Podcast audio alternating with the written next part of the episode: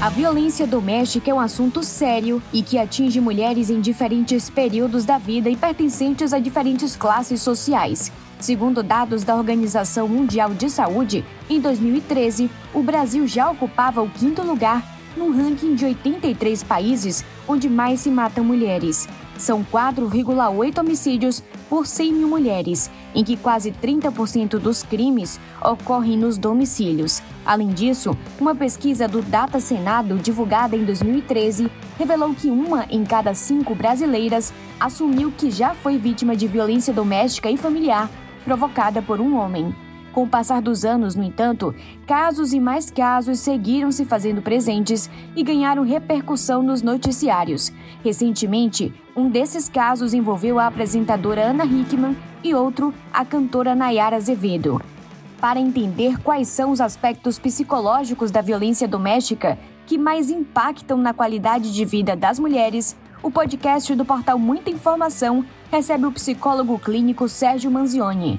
Ele é colunista do portal Muita Informação, especialista em avaliação psicológica, psicoterapeuta, escritor e palestrante. Seja muito bem-vindo, Sérgio. Oi, Bruna, muito obrigado pelo convite. É sempre um grande prazer falar o podcast do portal Muita Informação. Estou à sua disposição e dos nossos ouvintes. Doutor, vamos começar por uma dúvida muito frequente. Há um perfil claro de mulher que é vítima de relação abusiva e de violência familiar? Bruna, não há um perfil único para as vítimas de violência. Então, as vítimas de relacionamentos abusivos, elas vêm de todos os tipos de origens, idades, culturas e identidades. Então, não há um perfil específico. No entanto, algumas características são comuns entre as vítimas e normalmente elas incluem uma baixa autoestima, uma dependência emocional, o medo da solidão ou da retaliação. Tem medo de fazer qualquer coisa e ser retaliada dentro do relacionamento. É importante lembrar que o abuso pode acontecer com qualquer pessoa, independentemente do perfil. Agora, ampliando um pouco mais a resposta, porque a pergunta você falou em violência doméstica, aí sim é que o perfil pode ser de qualquer pessoa. Quando a gente fala de violência doméstica, nós estamos falando não só da violência gerada entre os relacionamentos conjugais, mas a gente está falando também de violência entre pais e filhos, entre o casal, entre netos e avós, ou seja, entre jovens e os idosos. Em outras palavras, todas as pessoas dentro de uma família podem ser vítimas de alguém também pertencente ao mesmo círculo familiar. Então, a violência doméstica ela é mais abrangente. Quando a gente está falando em relacionamentos abusivos, a gente está sendo um pouco mais específico no caso dos relacionamentos maritais, conjugais, que é o que é mais comum a gente ouvir na imprensa e ouvir os casos famosos relacionados a esse tipo de abuso. Mas os relacionamentos abusivos e tóxicos, eles podem estar em qualquer lugar, em qualquer posição dentro de um núcleo familiar. Sabemos também que a violência doméstica pode atingir qualquer mulher, independente da classe social, raça ou religião. Mas na sua experiência em consultório, há diferença de perfil entre a mulher que denuncia e a que se cala? A experiência de consultório mostra que sim, há uma diferença de perfil entre a mulher que denuncia e que se cala. Essa mulher que já está denunciando, ela, como a gente falou anteriormente, a autoestima já está um pouco mais alta ela já não está com aquela baixa autoestima que a deixa prisioneira. Então ela já se percebe dentro de um relacionamento abusivo, ela já está pronta para fazer a denúncia também porque ela já tem uma rede de apoio, ela já tem suporte para que isso vá lhe dar sustentação. Senão, ela pode até piorar a situação se ela fizer algum tipo de denúncia e não tiver suporte, ela pode se colocar num risco muito sério, inclusive. Já a mulher que se cala e está no consultório, ela está buscando esse suporte emocional, ela está buscando compreender o que está se passando com ela, para a partir daí ela se fortalecer, criar essa rede de apoio mais esclarecida, porque ela tem que conversar com as pessoas, tem que ter uma rede de apoio, familiares têm que saber,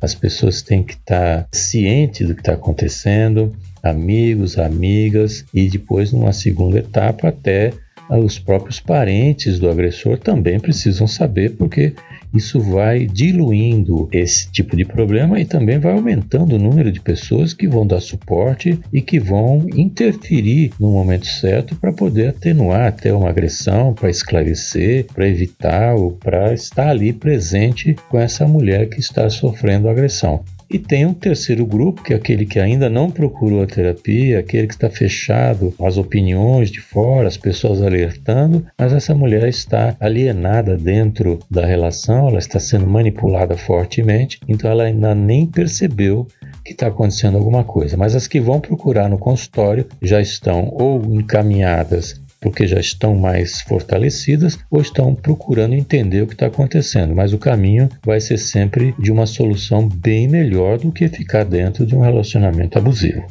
Muito se fala sobre as mulheres que não denunciam maridos agressores por causa da dependência financeira, mas há outros tipos de dependências tão ou até mais graves como a emocional. Em alguns casos, isso é confundido com amor ou afeto, Pode nos explicar como isso acontece? Sim, é verdade. Você pode ter diversos tipos de dependência.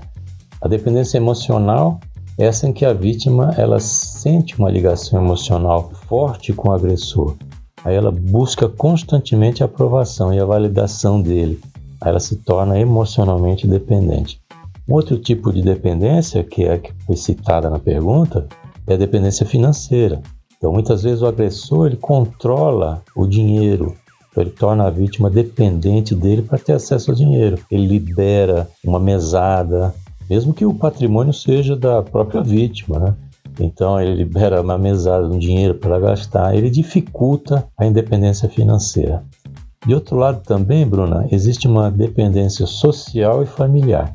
Então a vítima pode se sentir isolada dos amigos e até dos familiares, né? Porque existe um controle tão grande exercido pelo agressor que ela se torna dependente apenas dele para ter apoio e para ter conexão social. Então ele sempre vai ser a ponte para a conexão social. Então ela fica dependente dele, vai ter até um afastamento da própria família e dos amigos. Uma dependência outra que não é tão falada, mas é a dependência de segurança.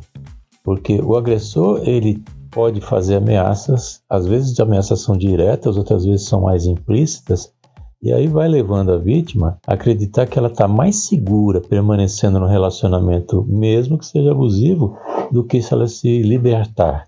Então ela fica ali dependente da segurança, porque ela pensa: se eu sair vai ser pior, então eu fico mesmo que esteja ruim. Outra coisa importante é que ela vai acreditando em certas coisas que vão sendo incutidas na cabeça dela pelo próprio agressor, então ela começa a criar uma dependência do que a gente pode chamar de crenças limitantes.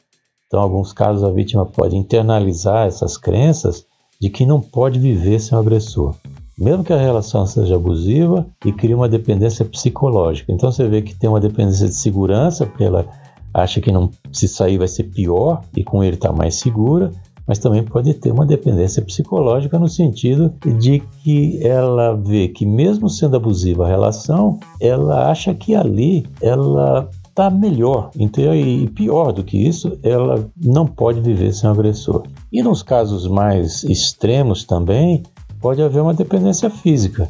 Então, são situações de saúde debilitada, é, PCD, pessoas com deficiência. Então, a vítima pode se tornar fisicamente dependendo do agressor para cuidados e assistência. Então ela não sai desse relacionamento, suporta muitas coisas, porque ela vê que a única saída que ela tem para ter os seus cuidados e uma assistência adequada é o próprio agressor. Então essas formas de dependência elas podem dificultar muito a saída da vítima do relacionamento abusivo. Então tem que superar essas dependências e isso requer um apoio significativo das pessoas, do grupo de apoio, para ajudar essa vítima a reconstruir sua independência emocional, financeira e social.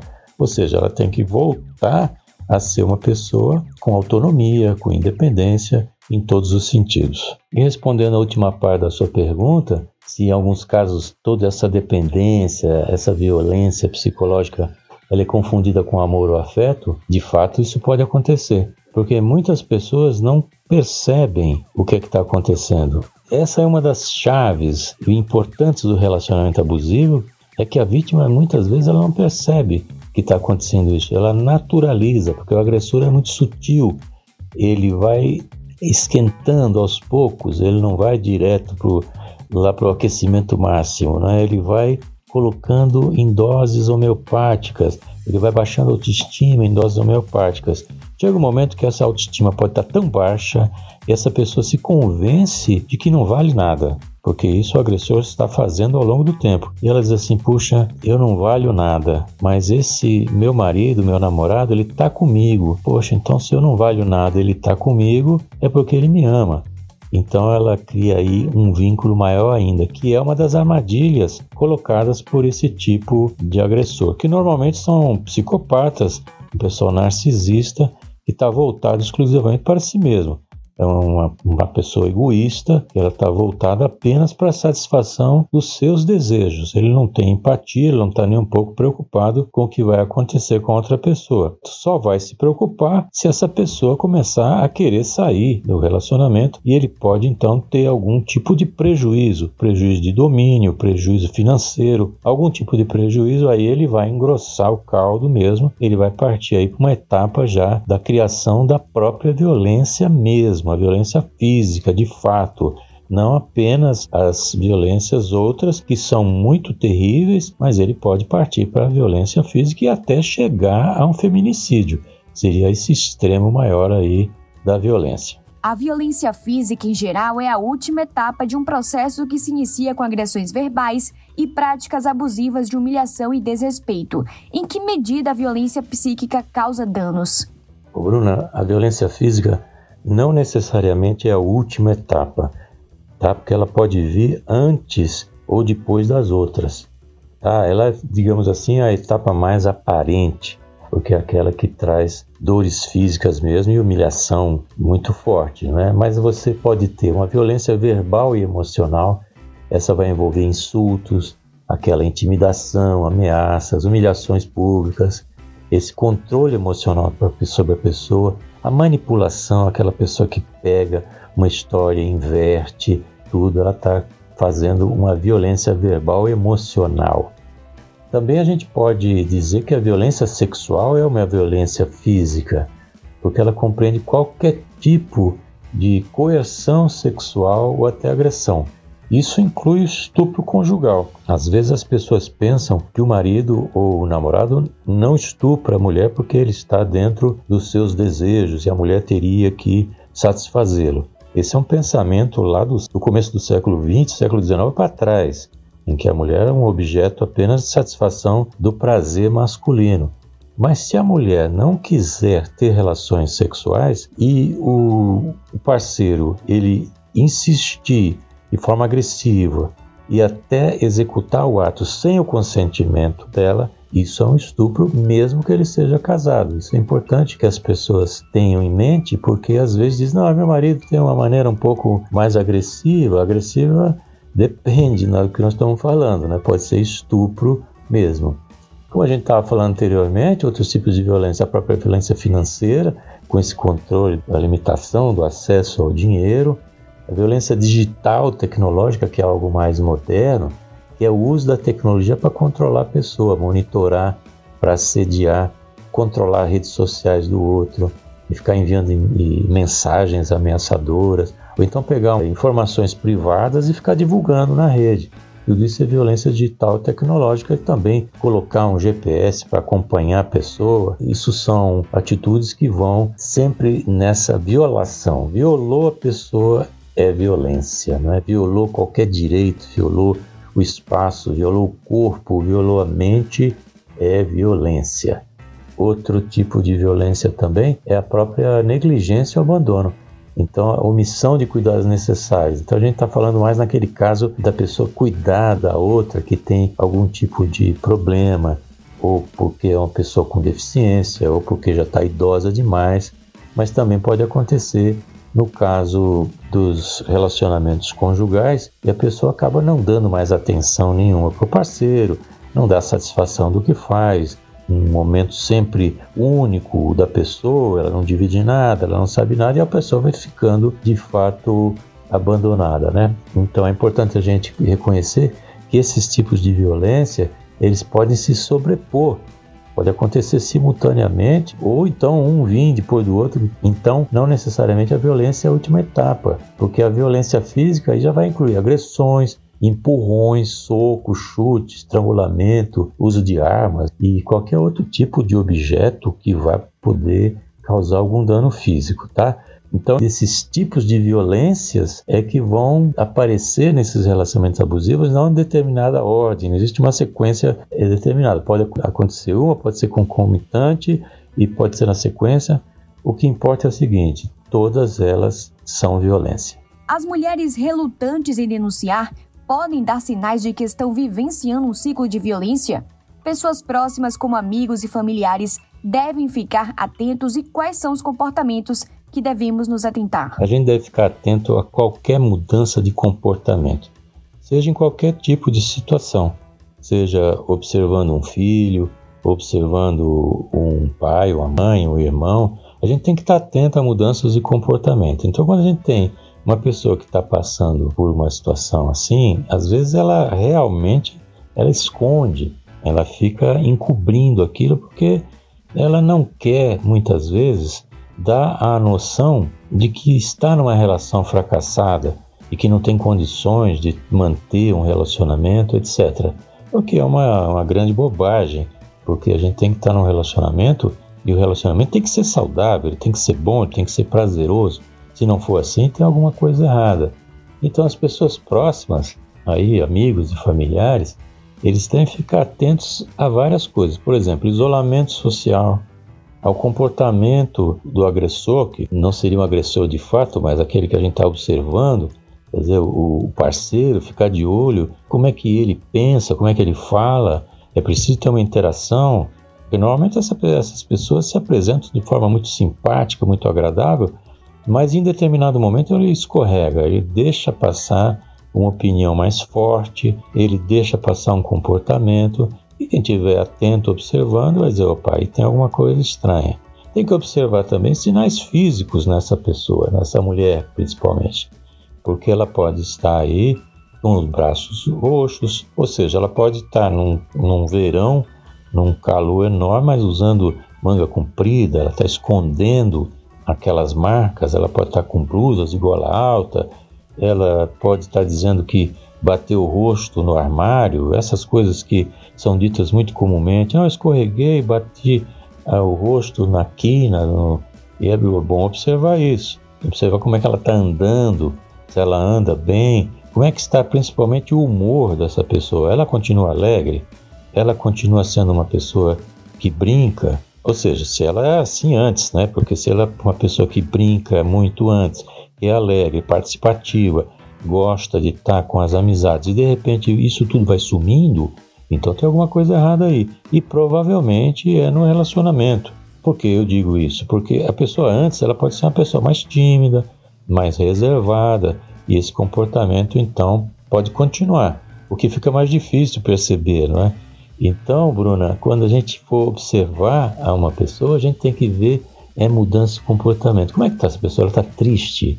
Ela está bem? Como é que está indo essa? Como é que ela se dá junto com o parceiro? Ela fica bem? Ela fica receosa? Ela pede para não, não fale isso porque se ele ouvir me traz problema? Tem algum tipo de censura? Como é esse relacionamento? É aberto? Ela fica muito trancada nas opiniões? ela não frequenta, ela começou a mudar o tipo de vestimenta, ela andava mais à vontade, agora anda com roupa mais fechada, ela já não pode mais frequentar, ela não vai mais nas reuniões com as amigas, ela já não sai mais, ela sempre tem um compromisso, ela fala, tem um discurso de dedicação muito grande em relação ao parceiro, todos esses são sinais de de alguma coisa pode estar acontecendo. Agora é importante, viu, Bruna, a gente também destacar que essas mulheres elas são relutantes em denunciar, principalmente porque elas têm medo. Elas têm medo de que o agressor vai ter alguma reação forte, vai ter alguma retaliação, que é muito comum, inclusive, e essa retaliação pode ser física ou emocional. Então ela tem um medo que a situação piore se a denúncia for feita. Então ela tem medo. Outra coisa, como eu estava dando uma pincelada antes, ela pode ter vergonha, pode ter sentir até culpa. Então muitas vítimas se sentem envergonhadas, culpadas e até mesmo acreditam que são responsáveis pelo abuso, porque o manipulador ele inverte as situações. Então ela acha que ele agrediu porque ela deu espaço para isso. Agrediu porque ela falou alguma coisa e o sujeito não gostou. Então ela se coloca como é, a agressora. E isso é um exemplo clássico desse narcisista, desse psicopata, que ele vai manipulando, ele vai invertendo a situação e vai convencendo a ela que ela é que é culpada. É por causa dela que as coisas acontecem. Ele não, ele é um cara do bem, mas ele reage. Afinal das contas, ele é homem, tem um machismo forte por trás e dá sustentação também ao abusador. Esse machismo que é esse veneno, ele está por trás, ele dá, a pessoa é formada assim, ele acha que tem que reagir dessa forma. E isso é que é uma coisa forte. Outra coisa que aparece também, Bruna, é uma pressão social e familiar. Então a sociedade, às vezes a família força a pessoa a manter o relacionamento, porque tem, se tem, principalmente se tiver filho envolvido, então eles vão dizer, não, é melhor para os seus filhos, né? E isso é uma coisa boa, é melhor ter um pai em casa, vai suportando, vai dando conselhos que são os piores possíveis, porque a pessoa se mantém dentro. Então, tanto filhos quanto parentes próximos, eles têm que estar cientes também de que existe uma mulher aí que é um indivíduo, que ela precisa ser tratada como tal e que ela precisa de respeito, precisa de autonomia, precisa de identidade, precisa de tudo. Até para poder criar os filhos, ela precisa estar bem. Então é preciso entender isso. E às vezes a família faz uma pressão para não sair, para manter uma imagem social, etc. e tal. E pode também acontecer que ela não tem apoio de ninguém. A família não dá apoio nenhum. A família não existe uma rede de apoio que pode ajudar essa vítima até para denunciar, né? Isso é um obstáculo grande sem rede de apoio. Outra coisa que também pode acontecer, ela não acredita que fazendo uma denúncia vai acontecer alguma coisa. Então ela tem uma descrença no sistema jurídico, na polícia, todo o processo, ela tem uma descrença. Então ela não acredita, porque ela diz: bom, quem vai segurar esse cara? Ah, tem uma medida protetiva. Como é que vai ser isso? Esse cara vai ficar afastado mesmo? Ninguém sabe se ele vai ficar afastado.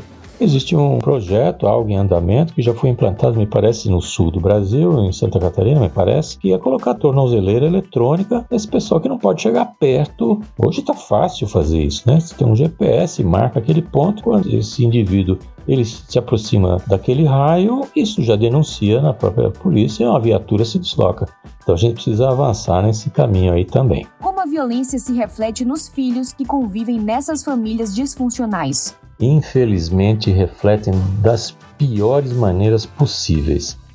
Esse é um ponto assim muito sensível, porque os filhos de crianças, estiverem adolescentes, o reflexo é muito grande, podem trazer problemas emocionais sérios como ansiedade, depressão, a baixa autoestima mesmo, dificuldade no controle das emoções. Isso é bastante comum em crianças que são expostas à violência doméstica. Elas perdem essa, esse controle da, das emoções, elas vão ter problemas comportamentais, aí pode gerar um comportamento agressivo, rebeldia, até isolamento social. E vai ter aí bom, isolamento social e também dificuldade de interação com outras crianças aí pode até surgir, porque ela é reflexo dessa instabilidade dentro de casa. Problema de saúde mental, claro, além do que ele está falando, mas essa exposição à violência doméstica pode aumentar o risco de distúrbios psicológicos e psiquiátricos, como o transtorno de estresse pós-traumático e outros problemas. Depender do grau dessa violência, as consequências vão sendo cada vez piores, mas sempre vai ser devastador. Isso pode interferir aí no desenvolvimento cognitivo, que vai ter rebatimento aí no desenvolvimento e no desempenho acadêmico e pode afetar. Aí vai ter problema de concentração, baixo rendimento escolar, vai ter problema de aprendizado, e isso vai atrapalhar o futuro. Então, os padrões de relacionamentos futuros vão ser marcados, porque essa criança vai ter referências de relacionamento que são muito ruins. Então, crianças que são expostas à violência doméstica, elas podem replicar esses padrões em relacionamentos futuros. Ou então elas vão desenvolver visões distorcidas sobre relacionamentos saudáveis, porque aquela é referência. Outras crianças, que quando ficam adultas, elas então vão ter problemas de relacionamento porque elas acabam procurando relacionamentos complicados, relacionamentos agressivos, porque é onde ela sabe se mexer. Parece uma coisa inconcebível, né? Se procurar, ao invés de você procurar paz, você procurar a guerra. Mas muitos procuram a guerra porque lá ele sabe se mexer, enquanto que na paz ele sabe, porque ele não foi criado assim. Então isso é muito importante. Além de que, Bruna, você pode ter impactos físicos. Essas crianças podem ter um estresse crônico, que aí tem todo aquele desenvolvimento da luta e fuga, né? muita adrenalina, cortisol, e pode ter impacto no sistema imunológico, porque o estresse fica muito contínuo. Então essa criança pode ter problemas de saúde física mesmo, porque ela vai ter uma baixa imunidade sistema imunológico comprometido pelo estresse, o estresse diário. E isso vai trazer necessariamente problemas dos mais diversos tipos. Agora, é importante também salientar aqui, viu, Bruna? Eu acho importante salientar que não precisa ser um ambiente de violência, um relacionamento abusivo, não. Mas pode ser coisas mais simples. Por exemplo, pais que resolvem fazer DRs, discutir a relação na frente dos filhos. Pais que brigam na frente dos filhos. Existem até casos mais extremos que os pais brigam na frente dos filhos, colocam os filhos para assistir a discussão, para depois os filhos dizerem quem está certo e quem está errado. Isso é horrível, porque vai trazer danos psicológicos muito grandes também. Então, o casal quer discutir, vai discutir isoladamente, em silêncio e preferencialmente longe das crianças, porque elas ouvem, viu? Elas ouvem aquilo, as marcas de forma profunda. Então, é necessário aí e sempre é essencial fornecer apoio psicológico e, quando é necessário, até a psicoterapia para essas crianças que estão expostas à violência doméstica, porque isso vai ajudar com que elas superem esses efeitos prejudiciais do ambiente familiar terrível, né? E vai tentar minimizar os impactos a longo prazo. Quando a mulher denuncia e encerra o vínculo com o agressor, qual o papel da rede de apoio ao longo do processo de superação? A rede de apoio tem um papel fundamental na superação de um relacionamento abusivo. Essa rede pode ser constituída aí por amigos, familiares, profissionais de saúde, psicólogo, psiquiatra, conselheiros, ONGs e até mesmo grupos de apoio que reúnem pessoas com experiências semelhantes, tá? Então esse suporte emocional ele é muito importante porque ele vai oferecer um ambiente de apoio emocional e a vítima se sente ouvida, compreendida, apoiada, e isso é fundamental para reconstruir a autoestima e a confiança que ela tem nela mesma e nos outros, até porque possíveis futuros relacionamentos não podem ser abalados por esse que foi um desastre. Então também a rede de apoio vai proporcionar que a pessoa possa acessar recursos práticos como abrigos temporários, assistência jurídica, serviço de aconselhamento, orientação sobre como buscar ajuda profissional. Isso está aumentando muito no Brasil, apesar de que a gente tem 5.500 municípios e essa rede de apoio oficial ainda é muito pequena, ainda é muito tímida, mas está se expandindo e, e a tendência é se expandir ainda mais. Além do mais, essa rede vai validar a experiência da vítima, então a pessoa não vai se colocar como, como gostaria o agressor, né? inverter a situação, ela se coloca como vítima, ela tem que entender que ela não está sozinha e que ela não é culpada pelo abuso. Isso vai empoderá-la, para usar uma expressão mais atual, vai empoderá-la a buscar ajuda e aí a tomar decisões para sair até do relacionamento abusivo, se ela ainda estiver com algum tipo de vínculo. Se ela já saiu, vai dar esse apoio para que ela possa se manter em segurança, que é o que esse grupo de apoio também vai ter que dar. A pessoa tem que se sentir protegida, amparada por, pelo grupo de apoio e pela lei. Tem que ser amparada pela polícia, pelo sistema judiciário, ela tem que estar amparada pelo Estado que tem que lhe dar apoio, sim, em todas as etapas do processo, desde a denúncia mais simples até o fechamento do ciclo com o rompimento formal do relacionamento.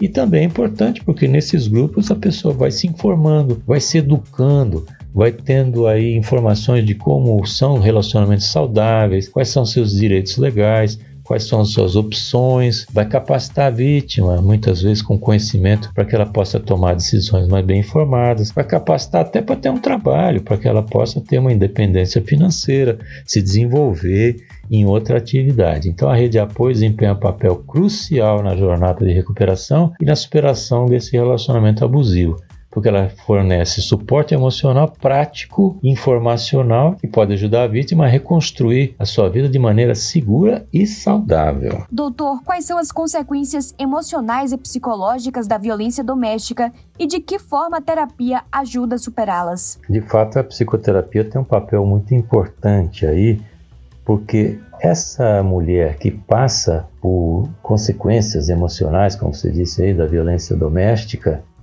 ela fica com essas marcas. Então, ela tem problemas emocionais, dificuldade de comportamento, problemas emocionais, transtornos de humor. Ela pode ter ansiedade, depressão, baixa autoestima, dificuldade para controlar as emoções também.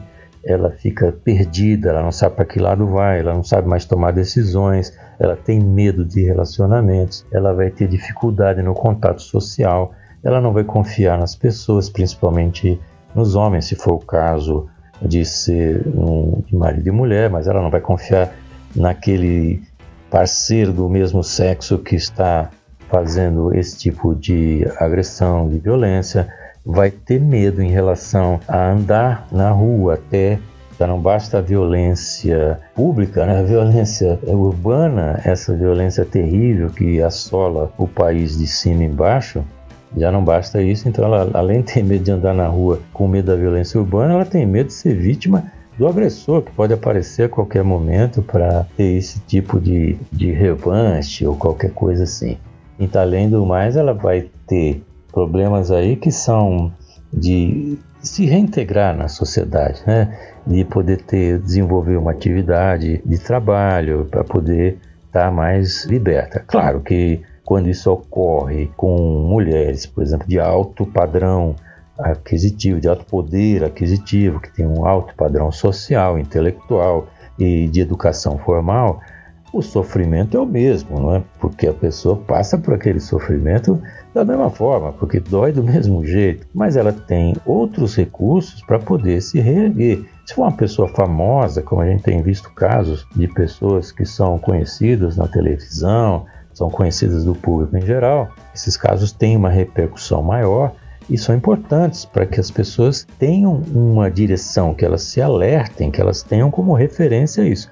Agora, dessas pessoas que têm maior poder aquisitivo, elas podem dar uma guinada mais fácil na vida para outras paradas, né? para outros destinos, enquanto que a pessoa é pobre, que está numa situação de vulnerabilidade social, ela está muito mais propensa a ter problemas de agressão continuada e também no pós-relacionamento, como é que ela fica? E aí é que é o papel do Estado. O Estado tem que fazer esse papel, ela, ele, o Estado tem que estar presente para pegar esta mulher em vulnerabilidade e colocá-la num patamar em que ela possa ter autonomia, dignidade e cidadania. Ela precisa voltar a ter a sua cabeça erguida, como se diz, né? ela precisa olhar as pessoas e confiar nela mesma. Então, a psicoterapia vai ser um caminho para que ela possa, primeiro, lidar com esse trauma todo que aconteceu, é, tirar essa visão da culpabilização, de achar que ela pode ser a culpada das agressões e colocá-la de fato no papel de vítima para poder compreender isso tudo, depois tirá-la desse papel de vítima para que ela não fique sofrendo eternamente com o rebatimento, com o eco das agressões que aquilo atormentando, mesmo depois que ela já esteja em outro patamar anos depois.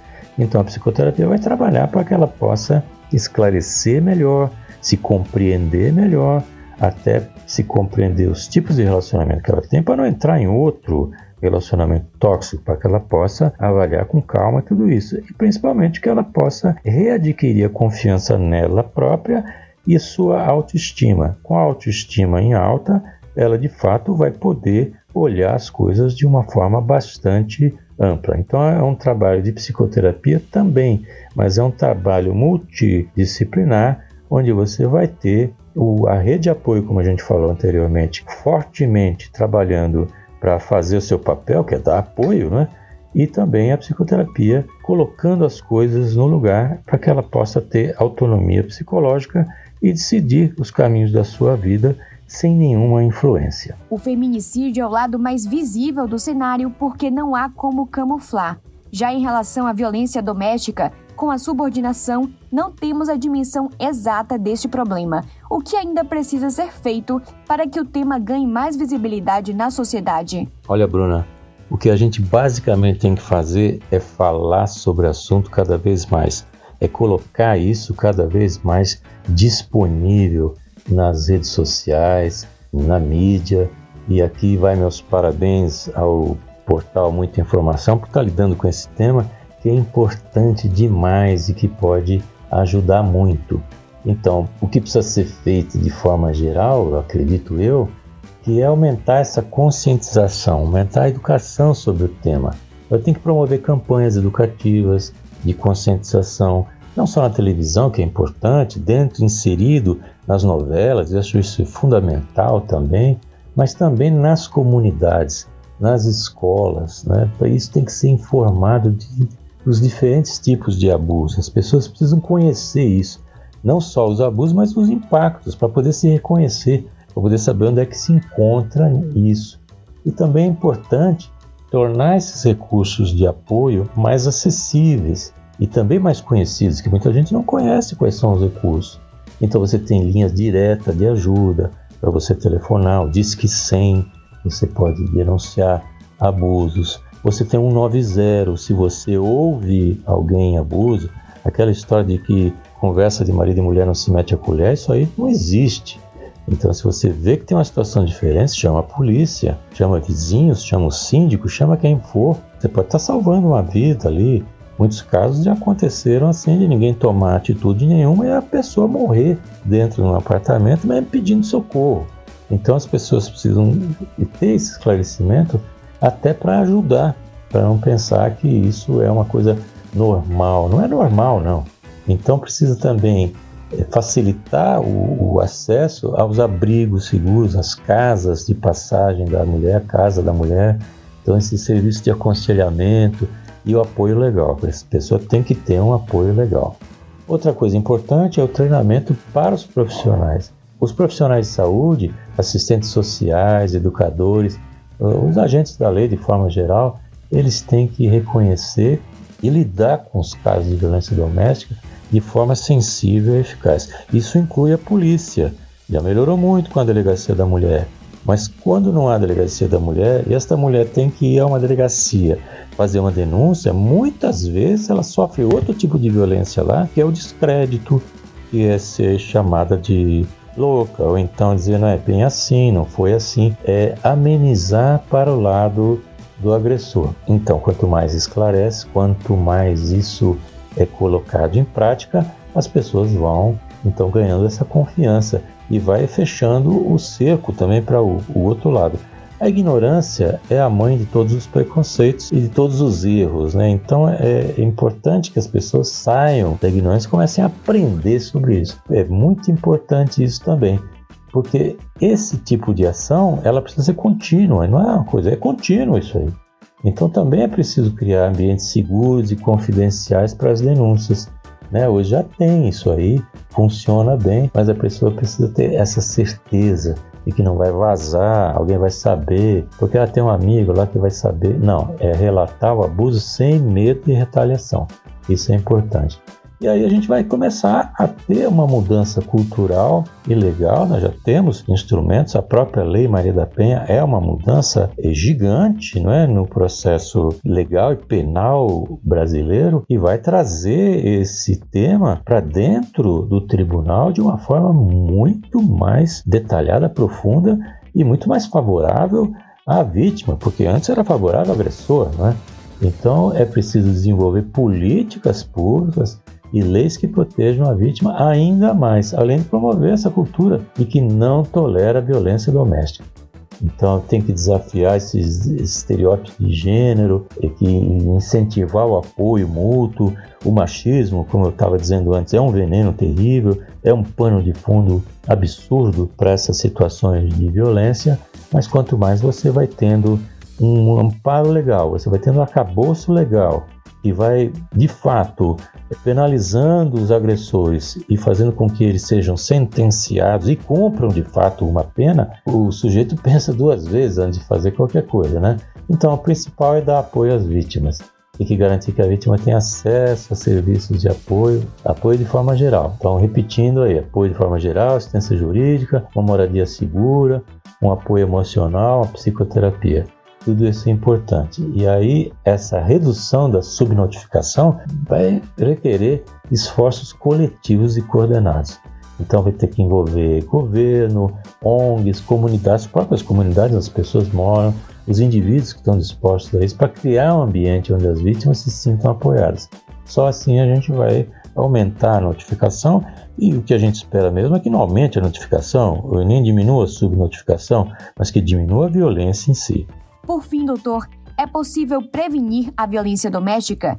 Que orientações você pode dar às mulheres nesse sentido? Sim, Bruno, é possível a gente prevenir a violência doméstica a partir do momento que a gente vai aumentando aí o conhecimento, como a gente estava falando agora em pouco mesmo na resposta anterior.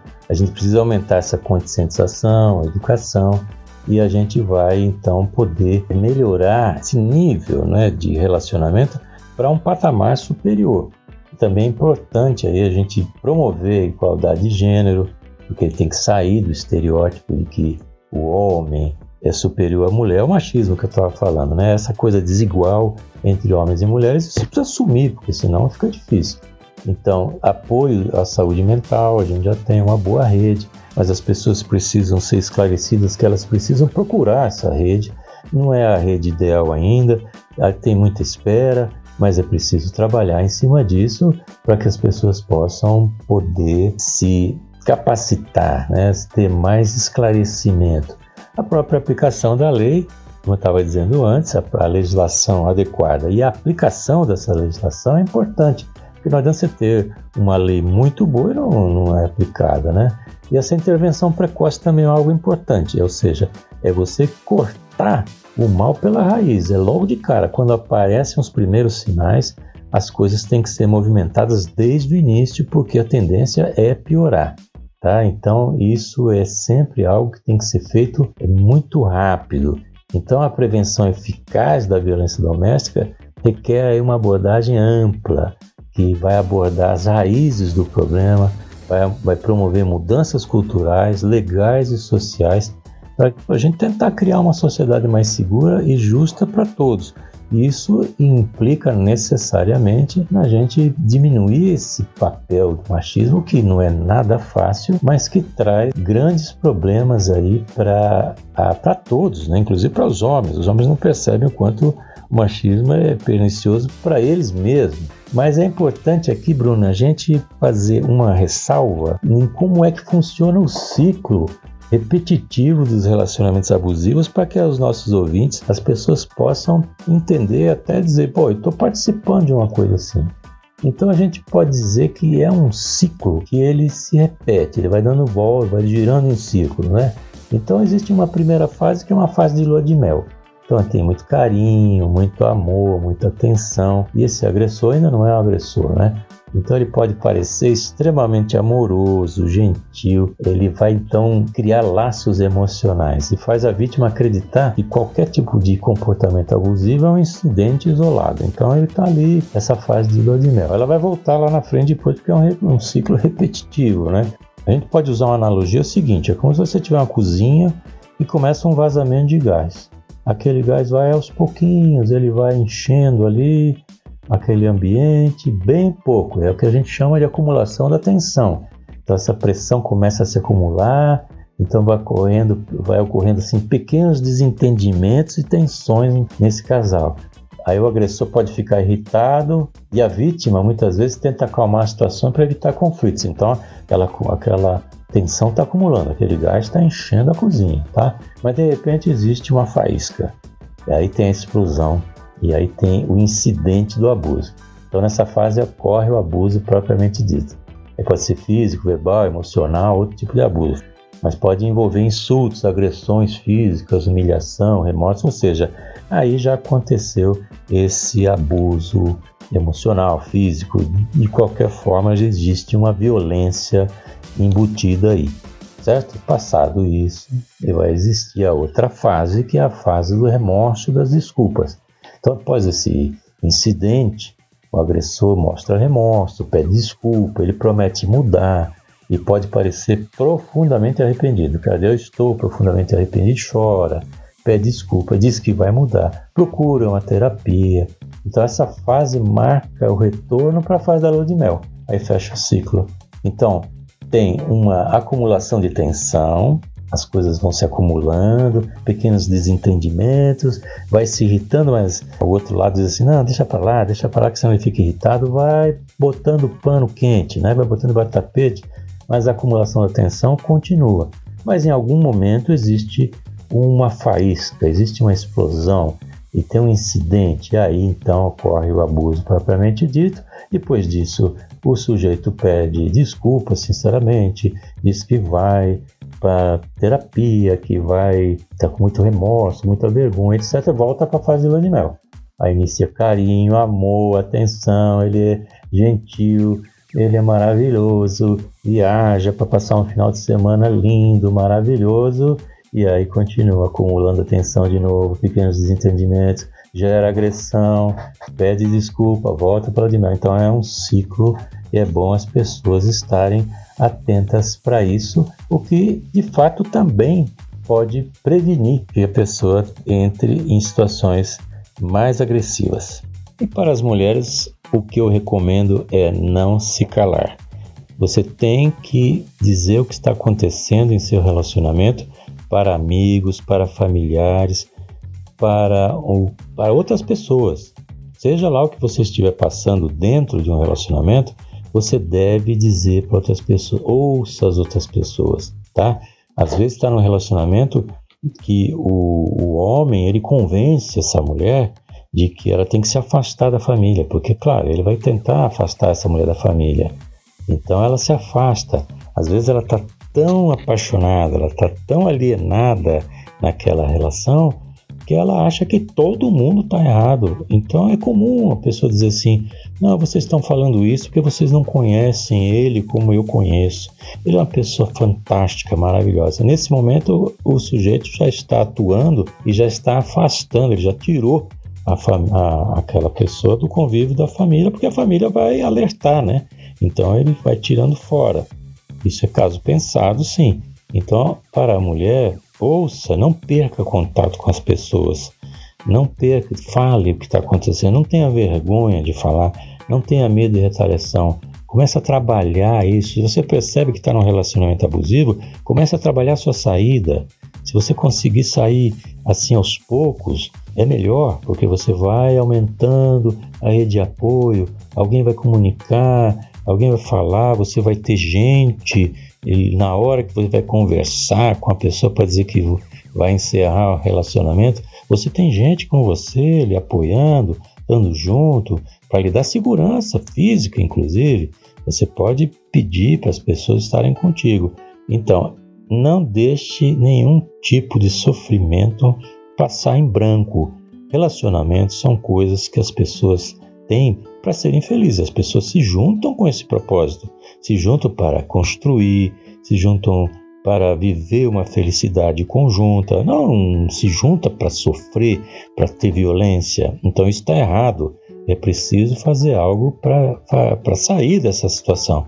Então, rede de apoio, comunicar com as pessoas, vá se informar, pegue na internet, se informe sobre relacionamentos tóxicos, se informe sobre violência doméstica, vá se informando. Quanto mais informação você tiver, mais fácil será sua decisão e você precisa disso. Não fique em um relacionamento abusivo, mas saia com as suas precauções. Vá procurar ajuda e as pessoas vão lhe orientar com toda certeza. Psicólogo Sérgio Manzioni, muito obrigada por nos explicar de forma tão clara as questões que envolvem a violência doméstica que é um assunto que precisa fazer parte das nossas rodas de diálogo. Seja sempre muito bem-vindo por aqui, doutor. Muito obrigado, Bruna, mais uma vez pelo convite. É sempre muito bom esclarecer a população e nossos ouvintes sobre temas tão relevantes. Eu estou sempre à disposição do portal Muita Informação e até uma próxima oportunidade. Siga a gente nas nossas redes sociais e até o próximo podcast.